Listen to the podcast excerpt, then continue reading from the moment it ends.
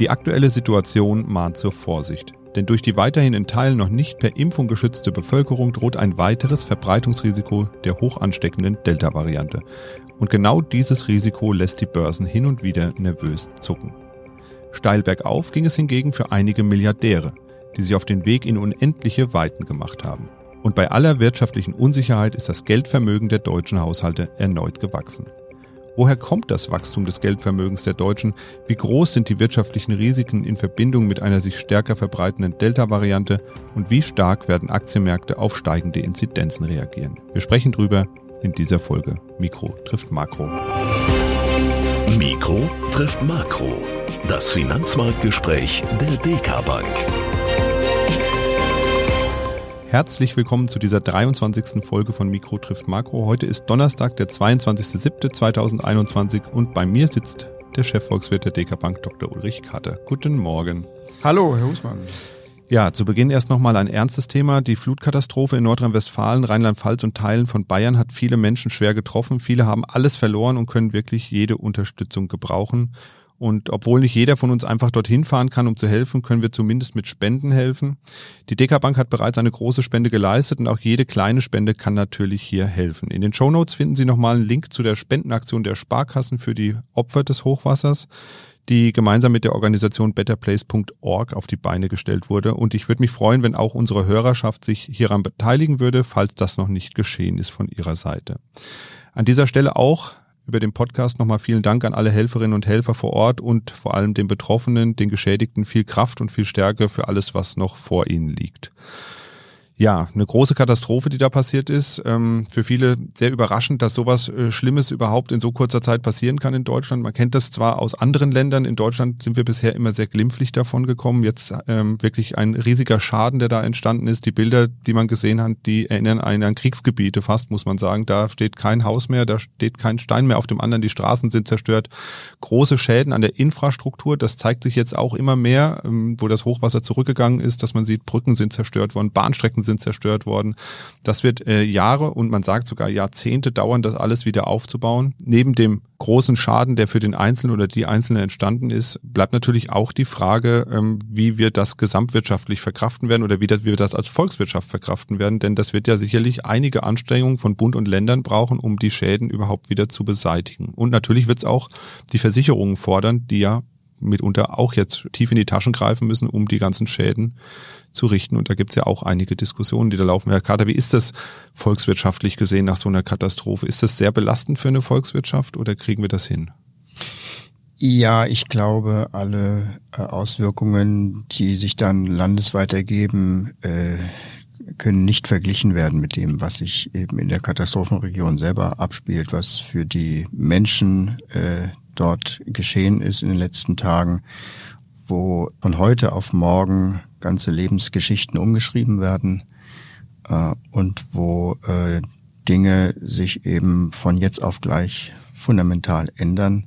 Und das kontrastiert eben sehr stark mit dem Rest der, des Landes, äh, weil es eben ein äh, regional dann doch begrenztes ähm, äh, Ereignis ist. Äh, und das macht auch diesen ähm, Kontrast aus, äh, dass man sich es gar nicht vorstellen kann, wenn man schon auch wenige Kilometer weiter äh, dort äh, sich aufhält. Deswegen sind die äh, Wirkungen, die sich über das Katastrophengebiet selber hinaus ergeben, sehr begrenzt. Äh, Gebiet äh, umfasst eben auch nur einen kleinen Teil der gesamten Volkswirtschaft. Das gilt dann auch für die äh, finanziellen Themen wie dem Bundeshaushalt bis hin zu den großen Versicherungsgesellschaften, die über Rückversicherungen äh, solche Risiken ja noch weiter, teilweise weltweit gestreut haben, äh, so dass bei den äh, Versicherungsthemen sich insbesondere Fragen ergeben, wie entwickeln sich denn solche Umweltschäden äh, generell? Nehmen sie zu? Nehmen die betroffenen Gebiete zu? Nehmen die Art der Schäden zu? Und das ist eine Fragestellung, der die Versicherer ja seit Jahren, nicht, wenn nicht sogar nach, in, in Jahrzehnten schon äh, denken, äh, was natürlich mit der äh, Klimaentwicklung zu tun hat.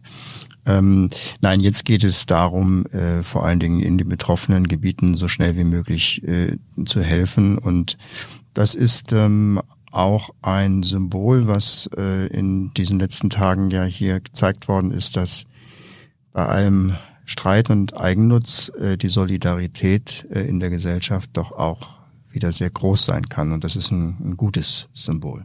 Also da nochmal der Aufruf, wenn Sie noch nicht gespendet haben, spenden Sie. Ich packe den Link unten in die Show Notes. Wirklich jeder Euro hilft hier, glaube ich. Und ähm, da ist es wirklich wichtig, dass wir als Gesellschaft zusammenrücken und gemeinsam anpacken.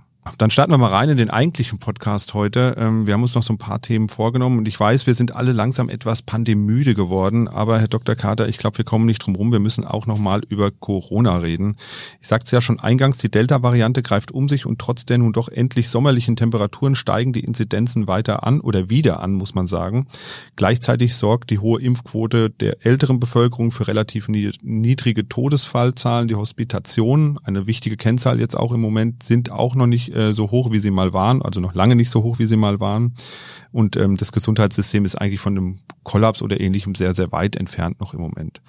Ähm, die Inzidenz ist im Moment ja noch das Mittel der Wahl für die Einschätzung der Lage. Zumindest ist es das, was über die Medien immer transportiert wird. Ich habe es eben schon gesagt, Hospitation ist eigentlich fast wichtiger geworden mittlerweile aufgrund der Impfquote. Muss das vielleicht ein bisschen angepasst werden? Zeigt das die Lage noch adäquat, wie sie jetzt ist, oder müssen wir da was tun? Naja, es ging immer darum, die Krankenhäuser vor, vor einer Überforderung zu schützen. Die, die Lösung, dass man einfach die Anzahl der Intensivbetten erhöht in der Pandemie, ist eben keine Lösung, weil das Personal eben nicht äh, vorhanden ist und auch nicht gebildet werden kann. Und ähm, wenn man dann eben nicht Patienten in großem Umfang abweisen möchte, dann müssen eben die Fallzahlen unter Kontrolle gebracht werden. Das waren eben die Inzidenzzahlen und das ähm, ist eben auch der Grund, warum die Inzidenzzahlen in den Corona-Wellen bisher so prominent sind. Jetzt äh, soll eben mit den fortschreitenden Impfungen äh, es so sein, dass die Erkrankungen eben nicht mehr so viele schwere Fälle hervorrufen und dass selbst bei ansteigenden Fallzahlen das Gesundheitssystem eben nicht mehr übermäßig belastet wird. Ob das funktioniert, das werden wir dann eben in den äh, nächsten Wochen erst sehen. Äh, man muss sehen, wir sind ja immer noch in der frühen Phase der Impfungen und eine Öffnung der Wirtschaft, wie wir das ja jetzt erlebt haben, trifft auch immer noch sehr viele Menschen, die eben noch nicht geimpft sind. Und das sehen wir auch schon. Also die, die, die, die Zahlen ähm, äh, in den europäischen Ländern zum Beispiel, die Ansteckungszahlen sind jetzt viel höher als äh, vor einem Jahr, im Sommer letzten Jahres. In Spanien sind wir bei, bei 30.000 Fällen pro Tag. Das waren vor einem Jahr äh, gerade mal 1.000. Wir selbst hier in Deutschland äh, sind ja auch schon wieder über die gut über die 1000 ähm, Neuansteckungen pro äh, Tag gekommen. Ähm, die Briten sind bei 50.000. Sie haben die Beschränkungen ja äh, vollzählig aufgegeben.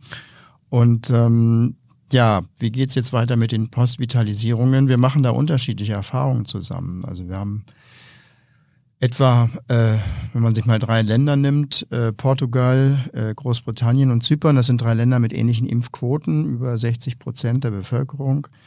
In allen Ländern steigen jetzt die Fallzahlen wieder deutlich an, aber es gibt sehr unterschiedliche Reaktionen in den Krankenhäusern. Ähm, in Großbritannien sind die noch sehr, sehr gering, die ähm, Hospitalisierungszahlen. In Portugal steigen sie leicht an, ähm, aber eben deutlich sichtbar, also schon etwas mehr als leicht. Und in Zypern gehen sie durch die Decke. Ähm, und wie sich das weiterentwickelt äh, und inwieweit das auch vom, vom Impfstoff abhängt, der verwendet wurde, das äh, ist schlichtweg einfach noch nicht geklärt. Das werden wir sehen. Mein Gefühl sagt mir, dass äh, Vereinigte Königreich da etwas sehr schnell vorangeschritten ist mit den Öffnungen. Gut, jetzt sollte man jetzt hier nicht unbedingt nach Gefühlen gehen, sondern ähm, sich die Modellrechnungen anschauen. Aber auch da gibt's ja eben Kritik an dem Forschenkurs äh, durch die britische Regierung. Denn mittlerweile äh, berichten in Großbritannien die Firmen von einem anderen Problem selbst wenn die Krankenhauseinweisungen erträglich bleiben, dann nehmen jetzt bei steigenden Fallzahlen äh, die Anzahl der äh, Quarantänefälle zu. Man muss 14 Tage zu Hause bleiben, wenn man krank ist und damit fehlt man am Arbeitsplatz und deswegen fehlen in Großbritannien eben sehr viele Leute und das bremst natürlich die Wirtschaftsleistung dann durch die Hintertür auch wieder aus. Ähm, ich kann mir gut vorstellen, dass äh, es im Herbst auch wieder ähm, äh, Rückschritte bei den wirtschaftlichen äh, Öffnungen geben wird, dass man die eine oder andere Einschränkung wieder äh, machen wird. Aber wir haben ja schon in der dritten Welle, also im letzten Herbst gesehen, dass also beispielsweise die Industrie ähm, auch weiter produzieren kann, selbst unter den, den ähm, Corona-Einschränkungen. Deswegen machen wir uns über die wirtschaftliche Entwicklung äh, selbst mit den jetzigen Beobachtungen von steigenden Zahlen und der absehbaren nächsten Welle eben keine grundlegenden Sorgen. Im schlimmsten Fall müssen wir die Erholungsgeschwindigkeit in der, in der Konjunktur eben noch mal ein bisschen drosseln und dann wieder ins nächste Jahr reinpacken. Das kann sein, das überlegen wir auch gerade. Ja, und dass es in der Tourismusbranche eben äh, alles andere als rund läuft, das haben wir jetzt auch gemerkt. Und das ist in den äh, Kursen beispielsweise von Tourismusunternehmen an der Börse auch mittlerweile wieder drin. Genau, Sie sagen es ja eben schon, es tut sich was an der Börse. Die Delta-Variante wurde jetzt seitens der Kapitalmärkte auch nochmal ganz anders eingewertet. Anfang der Woche hat man gemerkt, da gab es mal einen kräftigen Dämpfer. Da haben einige Profis die äh, aktuelle Situation genutzt, um nicht um Kasse zu machen, sondern vor allem um die Werte zu reduzieren, die gegebenenfalls sehr gefährdet sein werden in der vierten Welle. Wird Corona irgendwie jetzt an die Börsen zurückkehren oder sagen Sie das, Sie haben es ja eben eigentlich schon implizit gesagt, eigentlich ist es jetzt schon schon eingepreist wieder ähm, oder müssen wir uns da noch ein bisschen Sorgen machen, wenn es jetzt noch schlimmer wird, wird da nochmal ein Dämpfer kommen? Naja, was jetzt an der ähm, an den Aktienmärkten passiert ist in dieser Woche, Montag ging es ja sehr stark runter. Das war natürlich äh, Vorsicht gegenüber der wirtschaftlichen Entwicklung. Es war aber auch die Erkenntnis, dass diese fortlaufenden positiven Wirtschaftsüberraschungen aus den letzten Monaten ja nicht ähm, äh, unendlich anhalten können. Also man hat jetzt, man ist überall am Anschlag der, der äh, Skalen, was das Unternehmensvertrauen angeht, was die ähm, Investitionspläne angeht. Und ähm, das kann in der Geschwindigkeit ja auch nicht ewig weitergehen. Äh, insofern ist es ähm, klar, äh, dass äh, die, die Märkte äh, auch ähm, schwanken, auch wieder nach unten schwanken. Ähm, ich würde sagen, das, was in dieser Woche passiert ist, ist eine normale äh, Kursreaktion. Es ist eher eine Irritation. Selbst wenn es zehn Prozent nach unten gegangen wäre oder 15 Prozent, ähm, das wäre auch ohne Corona äh, sowieso fällig gewesen. Nach den, nach den starken Anstiegen äh, der letzten Monate wäre das eher eine, eine gesunde Konsolidierung gewesen. Ich sage wäre gewesen, weil es hat sich ja nicht fortgesetzt. Das ist ja das äh, erstaunliche Kennzeichen der Börsenbewegung aus den letzten, ja, ich würde sagen, im ganzen Jahr, vielleicht auch schon im letzten Jahr äh, die Marktteilnehmer tun sich schon schwer, äh, die Kurse nach unten durchzureichen, äh, weil immer sehr, sehr schnell wieder Käufer kommen, selbst wenn das Niveau eben nur um einige Prozent gefallen ist. Ich denke, ein wirklicher Gamechanger wäre die Nachricht von einer neuen Virusvariante, die eben durch die Impfstoffe nicht erreicht wird ähm, oder andere anderen Arten von, von Meldungen, dass die Hospitalisierungen wieder hochgehen, so dass eben mit ähm, empfindlicheren Einschränkungen zu rechnen äh, sind. Und da liegt für mich auch die größte Gefahr äh, in, in dem Vorhaben, was die Briten tun, jetzt eben die Fallzahlen zu erhöhen, weil das natürlich die Anzahl der, der Mutationen auch wieder nach oben bringt. Aber dass sich ein neues Bild jetzt aus dem Corona-Verlauf oder auch aus anderen Gründen für die Aktienmärkte ergeben hätte, das können wir wirklich nicht sagen. Gleichzeitig haben wir auch immer wieder die Diskussion über die Zinsen. Ich habe Anfang der Woche gelesen, dass vor allem Bankenwerte unter Druck stehen, weil die sinkenden Zinsen zehnjähriger Staatsanleihen andeuten, dass das Kreditgeschäft der Banken belastet werden könnte. Wenn man das so liest als ja, Otto Normalverbraucher und Verbraucherin, schwirrt einem ja schon ein bisschen der Kopf. Können Sie da mal Licht ins Dunkel bringen, wie das alles zusammenhängt? Also was haben die Zinsen der Staatsanleihen denn mit den Krediten der Banken zu tun? Also Staatsanleihen, Renditen sind einfach ein äh, gutes Barometer dafür, was für Erwartungen die Finanzmarktteilnehmer äh, über die Zinsen in der Zukunft haben. Das ist eine wichtige Signalfunktion, die da jeden Börsentag, ähm, eigentlich jede Sekunde durch die Staatsanleihenmärkte gesendet werden. Äh, eine, eine ähm, zehnjährige äh, Anleihe oder die Rendite einer zehnjährigen Anleihe heute bildet die Erwartung ab, wie sich der EZB-Zinssatz in diesen kommenden zehn Jahren im Durchschnitt so entwickeln wird. Äh, und wenn die zehnjährige Rendite heute steigt, dann erwarten eben die Marktteilnehmer aus irgendwelchen Gründen, dass die Kosten für kurzfristige Kredite und eben auch der EZB-Zinssatz in den nächsten in der nächsten Zeit eben dann auch mal wieder nach oben gehen wird. Und umgekehrt, wenn äh, die Renditen sinken an den Staatsanleihenmärkten, dann ähm, sagt das aus, dass die Märkte die Erwartungen auf steigende Zinsen eben mal wieder aufgegeben haben, aus irgendwelchen Gründen, die eben heute äh, sich abzeichnen und in die Zukunft weisen. Ja, und für Kreditinstitute ist das eben ganz wichtig, wie sich das Zinsniveau entwickelt. Denn für eine Bank äh, ist es einfach nur mal ein Problem, wenn das Premiumprodukt, äh, der Preis für, für das eigene Premiumprodukt, das ist der Kredit bei einer Bank, äh, eben sinkt. Das ist eben das äh, Thema, womit die Banken ja schon seit äh, langem konfrontiert ist. Es ist so wie bei, wenn bei einer Ölfirma der, der äh, aus heiterem Himmel der Ölpreis eben äh, weiterfällt. Und ähm, ja, im Gegensatz zur OPEC können jetzt die Banken also nicht einfach die Produktion drosseln und dann steigt der Preis wieder. Das geht eben nicht. Ähm, sie sind angewiesen auf den Zinssatz, äh, den die EZB bereitstellt.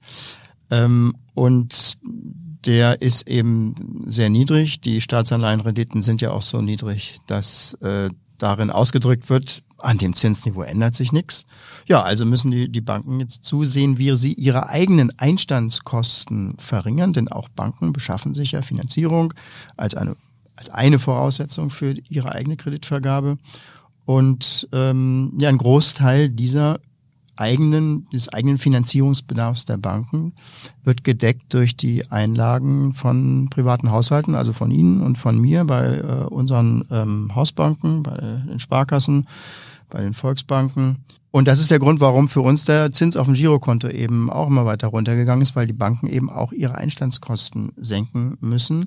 Aber selbst damit kann die Zinsspanne, das heißt also die Differenz zwischen den Einstandskosten der Banken und der äh, Kredite, die sie selbst vergeben, eben nicht ausreichend aufrechterhalten werden, weil die EZB in der, in der Zeit, in den letzten Jahren, das Zinsniveau eben immer weiter gedrückt hat und damit sind auch die Kreditzinsen immer weiter gesunken. Ja, und vor dem Hintergrund wird es dann verständlich, warum die Banken eben zu einem Instrument auch der Negativverzinsung auf Girokonten greifen, um eben ihre eigenen Einstandskosten eben noch weiter zurückzubringen und die Marge einigermaßen äh, stabil zu halten. Ja, negative Zinsen auf dem Girokonto heißen aus unserer Sicht, dass Bankkunden eben Verwahrentgelte. Ändert sich das bald? Kann man ja wieder auf die, auf die Rendite der zehnjährigen Staatsanleihen gucken. Die sind negativ. Das heißt also, an den Märkten wird nicht erwartet, dass diese negativen Zinsen der EZB in den nächsten zehn Jahren aufgehoben werden. Hm. Tja, da möchte man am liebsten flüchten, ne? Ja, ja, manche tun das übrigens ja auch. Zum Beispiel ähm, einige Milliardäre haben gesagt, wir flüchten vor den Nullzinsen in die Erdatmosphäre. Ich wollte gerade sagen, wohin? Denn das ja. ist ein weltweites Phänomen. Da muss genau, man da muss man in den Weltraum. Weit also, weg, ja. Genau. Und ähm, ja, wir haben jetzt mit Richard Branson und Jeff Bezos zwei Weltraumtouristen gehabt, kurz hintereinander. Die sind beide relativ ähm, dicht hintereinander in den Weltraum gestartet. Ob Elon Musk das so gut gefallen hat oder ob es ihm schlussendlich egal ist, wissen wir nicht so genau. Was ganz interessant ist, ist aber, dass der erste Weltraumtourist, sie waren nämlich eigentlich gar nicht die ersten, schon im Jahr 2000 2001 aufgebrochen ist. Das war nämlich Dennis Tito. Der ist auf die ISS gereist damals. Sie erinnern sich vielleicht dunkel.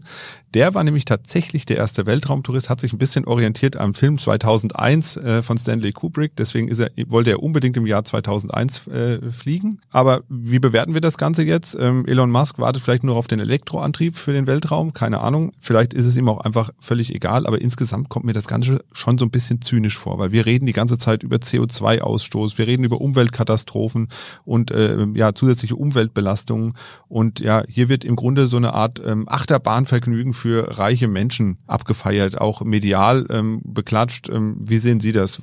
Wie, wie müssen wir das einwerten? Hat das irgendeine Auswirkung für uns oder sagen wir, naja gut, das waren jetzt zwei Versuche, danach wer weiß, was dann kommt. Nein, das ist ja schon der Beginn einer ähm, neuen Industrie. Ähm, zurzeit sieht's aus nach einer Vergnügungsindustrie, aber das ist ja auch nur ein Teil der Nutzung des Weltraums für sehr, sehr unterschiedliche äh, Zwecke.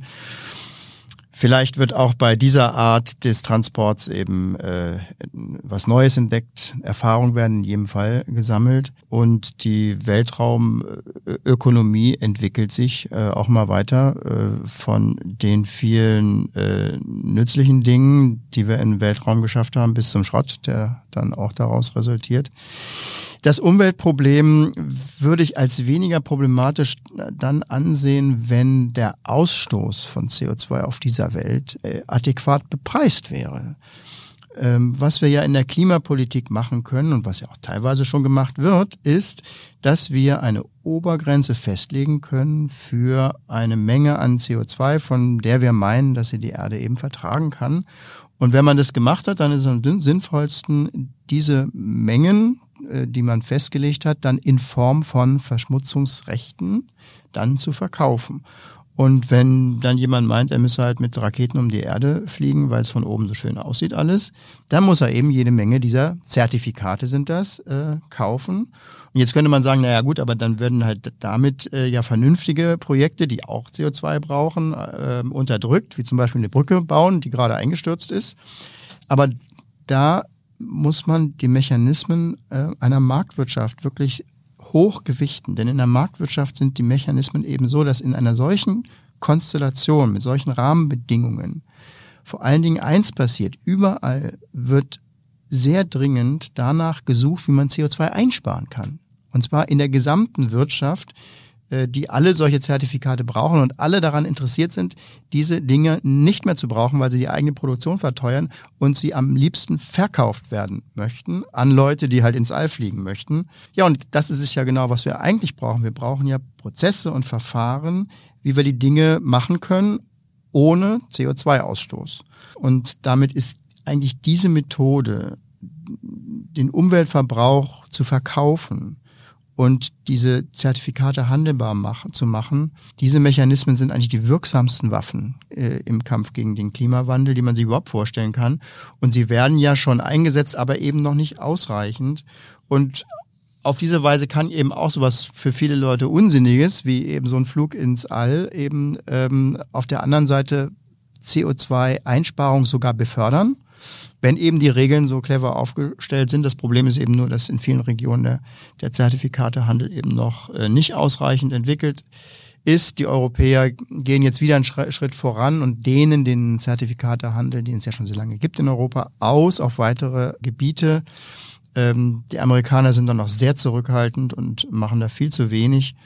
Ähm, das ist sehr bedauerlich, aber wenn das richtig aufgestellt wäre, könnte man auch gegen solche äh, Vergnügungs-CO2-Projekte äh, äh, gar nichts sagen. Das heißt also, wir müssen eigentlich dafür sorgen, dass wenn ich so einen Flug mache, er so teuer ist, ähm, dass er sich eigentlich nicht rentiert für mich oder dass eben auf anderer Seite eingespart wird, weil keine Zertifikate gebraucht werden wollen, weil die eben auch sehr teuer geworden sind. Also ist auf jeden Fall ein spannender Mechanismus, den man eigentlich ja dann ähm, irgendwie global steuern müsste, also über alle Länder gleichzeitig hinweg. Das ist das zweite riesige Problem dabei, was ja aber auch jedem, äh, der über Umwelt nachdenkt, intuitiv äh, einleuchtend ist. Warum sollen wir das machen, wenn andere Länder das äh, nicht tun? Ähm, und gerade weil das CO2 eben vor einer Landesgrenze eben nicht halt macht, sondern sich verbreitet in der ganzen Atmosphäre, sind natürlich alle Länder gleichmäßig gefordert auf internationaler Ebene unter den Ländern gibt es keinen Zwang. Man kann Länder nicht zu irgendwas zwingen. Aber deswegen sind äh, Vorreiter, äh, Positionen und ähm, äh, Anstrengungen von Ländern, die Ideen haben und sich das auch leisten können, nicht nutzlos, sondern da gibt es wirklich die Vorbildfunktion. Und da gibt es dann auch viele, viele Möglichkeiten, Druck auszuüben, international, von Ländern, die es dann mit der Zeit anerkanntermaßen, erklärtermaßen besser machen als andere Länder. Äh, und diese Mechanismen dauern lange. Das ist wahrscheinlich das große Problem, aber sie sind am Ende dann doch wirksam. Eine andere Meldung, die ja mit ziemlicher Regelmäßigkeit einmal im Halbjahr aufschlägt, ähm, ist die Mitteilung über das Geldvermögen der Deutschen. Ich glaube, das läuft auch über das Statistische Bundesamt, wird das, glaube ich, veröffentlicht, wenn ich es richtig im Kopf habe. Ist das richtig? Bundesbank. Bundesbank. Bundesbank die Statistik der Bundesbank war es, genau. Die Deutschen sind auf jeden Fall reicher geworden, kann man sagen. Ähm, das klingt immer so ein bisschen zynisch, weil man könnte dann denken, ja, die Reichen sind halt reicher geworden und die Armen sind dort geblieben, wo sie sind. Aber nichtsdestoweniger ist das Geldvermögen der Deutschen angestiegen, der deutschen Haushalte. Also Corona scheint auf jeden Fall zumindest jetzt an den Geldvermögen der Haushalte erstmal vorübergegangen zu sein bei allen wirtschaftlichen Sorgen, die wir vielleicht hatten in der Zeit. Was für eine Krise braucht man denn, um das mal zu durchbrechen? Also, weil anscheinend ähm, ist es ja sehr stabil angelegt, das Geld der Deutschen, oder? Naja, zum einen muss man, muss man sehen, dass die, Deutschen ja auch jedes Jahr 350 Milliarden sparen. Also wenn da immer was draufkommt, dann ist es klar, dass sich das äh, Geld, was da ist, dann vermehrt. Äh, das rechnet noch das, ähm, Stat, äh, das Statistische Bundesamt aus, wie viel die äh, Deutschen sparen. Ähm, wir haben eine Sparquote so von zehn Prozent des äh, der, der jährlichen Einkommen. Das ist wahrscheinlich recht viel, oder? Im Vergleich zu anderen Ländern? Es ist relativ viel. Das rechnet noch das Bundesamt aus und dann, äh, was mit dem Geld gemacht wird, da übernimmt die Bundesbank dann und äh, rechnet zumindest den monetären Teil aus. Dann ist ja viel von den von den Transferleistungen äh, in, in Corona ist ja viel gespart worden. Ähm, noch mehr in Amerika als hier, aber auch hier es hat die Sparquote ja in dem Corona-Jahr oder zumindest in einigen Quartalen verdoppelt. Wir waren ja teilweise über 20 Prozent Sparquote. Und ähm, ja, dann ist kein Wunder, dass eben das, das Geldvermögen dann eben ansteigt. Das Bundesamt rechnet noch aus, wie viel vom, vom Einkommen im Jahr eben weggelegt wird. Und dann kann man mit dem weggelegten Geld zwei Sachen machen. Man kann ähm, äh, Immobilien oder Sachanlagen kaufen äh, oder man kann Finan in Finanzanlagen gehen. Und äh, was äh, in Finanzanlagen geht, wird im Geldvermögen gerechnet. Das macht dann die, die Bundesbank. Das sind jetzt ähm, über sieben Billionen äh, Euro geworden. Das sagt einem erstmal nix. Aber wenn man sich vor Augen hält, dass das Bruttoinlandsprodukt in Deutschland jetzt etwa so bei 3,8 Billionen liegt, dann kann man sagen, na ja, also knapp äh, zweimal so viel wie das jährliche Einkommen haben die Deutschen auf der hohen Kante, allein was die Finanzanlagen angeht. Dazu kommen dann nochmal Immobilienvermögen. Also wenn man sich über das gesamte Vermögen der Deutschen äh, Gedanken macht, wie hoch ist das denn? Dann hätte man eben monetär zweimal Einkommen, Jahreseinkommen, da kommen die, die Immobilien dazu. Das ist etwa genauso viel. Also die privaten Haushalte äh, besitzen äh, nochmal ebenso viel in Immobilien. Das heißt also, das Gesamtvermögen wären dann so etwa vier Jahreseinkommen, äh, kann man so äh, zumindest im Durchschnitt für alle sagen. Ist natürlich sehr unterschiedlich auf der auf der Haushaltsebene. So, und das Geldvermögen, das schwankt natürlich mit den Kursen. Das, äh, bei einem Kurseinbruch würde man das auch sehen, da, denn aus Geldvermögen sind sehr viele Komponenten, unter anderem aber auch immer Aktien, Anleihen, das heißt also all das, was an der Börse notiert wird. Ähm, klar sind die Kursveränderungen äh, schon wichtig, aber wichtiger sind schon die Zuflüsse. Und da eben da regelmäßig so viel dazukommt, steigt eben das Geldvermögen immer weiter an und man äh, äh, hört dann immer, dass die Deutschen immer reicher geworden sind, mehr oder weniger unabhängig von der, von der Wirtschaftslage. Und dann gibt's aber im Geldvermögen noch einen Mechanismus, der ist nicht unbedeutend. Das Geldvermögen kann man auch über Kredite erhöhen. Das heißt also, ähm, es ist nicht nur das, was aus dem laufenden Einkommen weggepackt wird, sondern eben auch die Aufnahme von Krediten. Und ähm, die Anlage in Aktien beispielsweise würde das Geldvermögen erhöhen. Nicht, dass das eine gute Idee ist, Geld, äh, Aktien auf Kredit zu kaufen. Das ist für den privaten Haushalt ähm, äh, der, der sichere Weg ins äh, finanzielle Desaster. Das ist auch nicht der Mechanismus äh, im Geldvermögen. Aber es gibt indirekte äh, Mechanismen, wo über hohe Kreditaufnahme in der Wirtschaft eben auch das Geldvermögen steigt. Hohe Kreditaufnahme, das können beispielsweise Unternehmen machen, die damit Investitionen tätigen und Leute einstellen, die damit Einkommen haben, die das sparen und dann eben Aktien kaufen. Das heißt also, da gibt es schon Verbindungen von Krediten hin zu dem, zum Geldvermögen.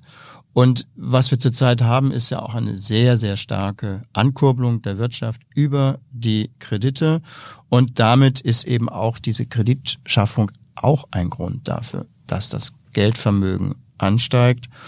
Und das ist ja durchaus auch in der Diskussion, ob das so gesund ist über so starke Kreditprogramme. EZB ist ja da der Treiber das Wirtschaftswachstum anzukurbeln. Eine Grundsatzdiskussion in der Ökonomie, die können wir, glaube ich, hier nicht aufmachen. aber spiegelt sich eben auch in so einer Größe wie der Geldvermögen. Und so kann es eben kommen, dass selbst in Krisen Geldvermögen weiter steigt. Tja, immer wieder erstaunlich, mit was Sie sich alles beschäftigen den ganzen Tag, Herr Dr. Carter. Ja, Wirtschaft ist allumfassend und in vielen Punkten spannend, selbst bei solchen trockenen Themen wie den Bundesbankzahlen zum Geldvermögen. Wird das eigentlich dann auch nochmal so richtig aufgeschlüsselt in den Zahlen? Ja, ja. ja. Also ganz, Sie haben wahrscheinlich dann Zugang zu ganz fein aufgeschlüsselten Daten nochmal oder das, ist das äh, öffentlich? Stellt die Bundesbank äh, allen bereit auf ihrer Homepage. Ähm, natürlich ist es wichtig immer der Blick hinter die Kulissen. Was, was, was ist jetzt so wirklich in dieser Zeitreihe, sagt man ja, also in den Zahlen drin. Aber das ist die Bundesbank auch gerne bereit, äh, jemandem, dem es halt interessiert, insbesondere natürlich den Institutionen, auch den Wissenschaftlern dann auch zu erklären. Ja, nächste Woche wird es auch nochmal spannend. Da geht es nochmal um das Thema Rohstoffe. Da spreche ich mit ihrer Kollegin Gabriele Wiedmann über etwas ganz Faszinierendes, nämlich über das Gold. Das ist dann auch erstmal die dritte und letzte Folge zum Thema. Sollten Sie aber sagen, Moment, eine Frage hätte ich da noch, dann schreiben Sie uns doch einfach an podcast.dk.de. Wir haben nämlich auch vereinbart, dass wir die Serie gegebenenfalls verlängern, falls wir viele interessante Fragen oder Anregungen für noch eine Zusatzfolge bekommen. Und ich kann schon mal so viel verraten, dass wir schon mal mindestens ein oder zwei sehr interessante Vorschläge bekommen haben. Also ich würde mal prophezeien, dass wir uns in der Angelegenheit Rohstoffe nochmal wieder hören werden. Und zu guter Letzt noch der Hinweis auf unsere neue Videoreihe mit dem Titel Vom Investieren zum Sinvestieren. Dort spricht Moderator und Journalist Patrick D. Wayne mit seinen Gästen zum Thema Nachhaltigkeit, Zukunft und Diversität. Die dritte Folge steht bereits in den Startlöchern, erscheint in Kürze. Schauen Sie doch mal im YouTube-Kanal der DK Bank vorbei und lassen Sie vielleicht auch ein Abo da, dann werden Sie auch dort automatisch informiert, wenn ein neues Video reinkommt. Wir machen für heute Feierabend, machen Sie es gut und bis bald. Tschüss. Mikro trifft Makro ist ein Podcast der DK Bank. Weitere Informationen zur DK Bank finden Sie unter www.dk.de-dk-gruppe.